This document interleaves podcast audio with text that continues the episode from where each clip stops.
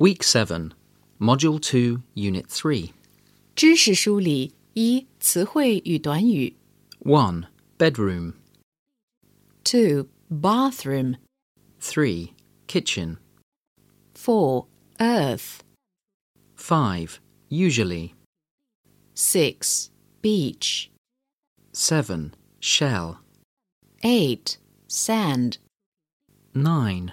Voice. ten noise 11. Homework. twelve model 13.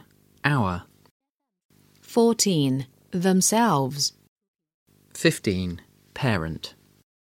sixteen bedtime 17. Story. eighteen interesting 19. Do one's homework. 20. Make a model plane. 21. Cook dinner. 22. Turn off the lights. 23. Have a look. 24. Tell somebody about something. 25. Before bedtime. 26. Fairy tale. 27. Chat with. 二句型 1.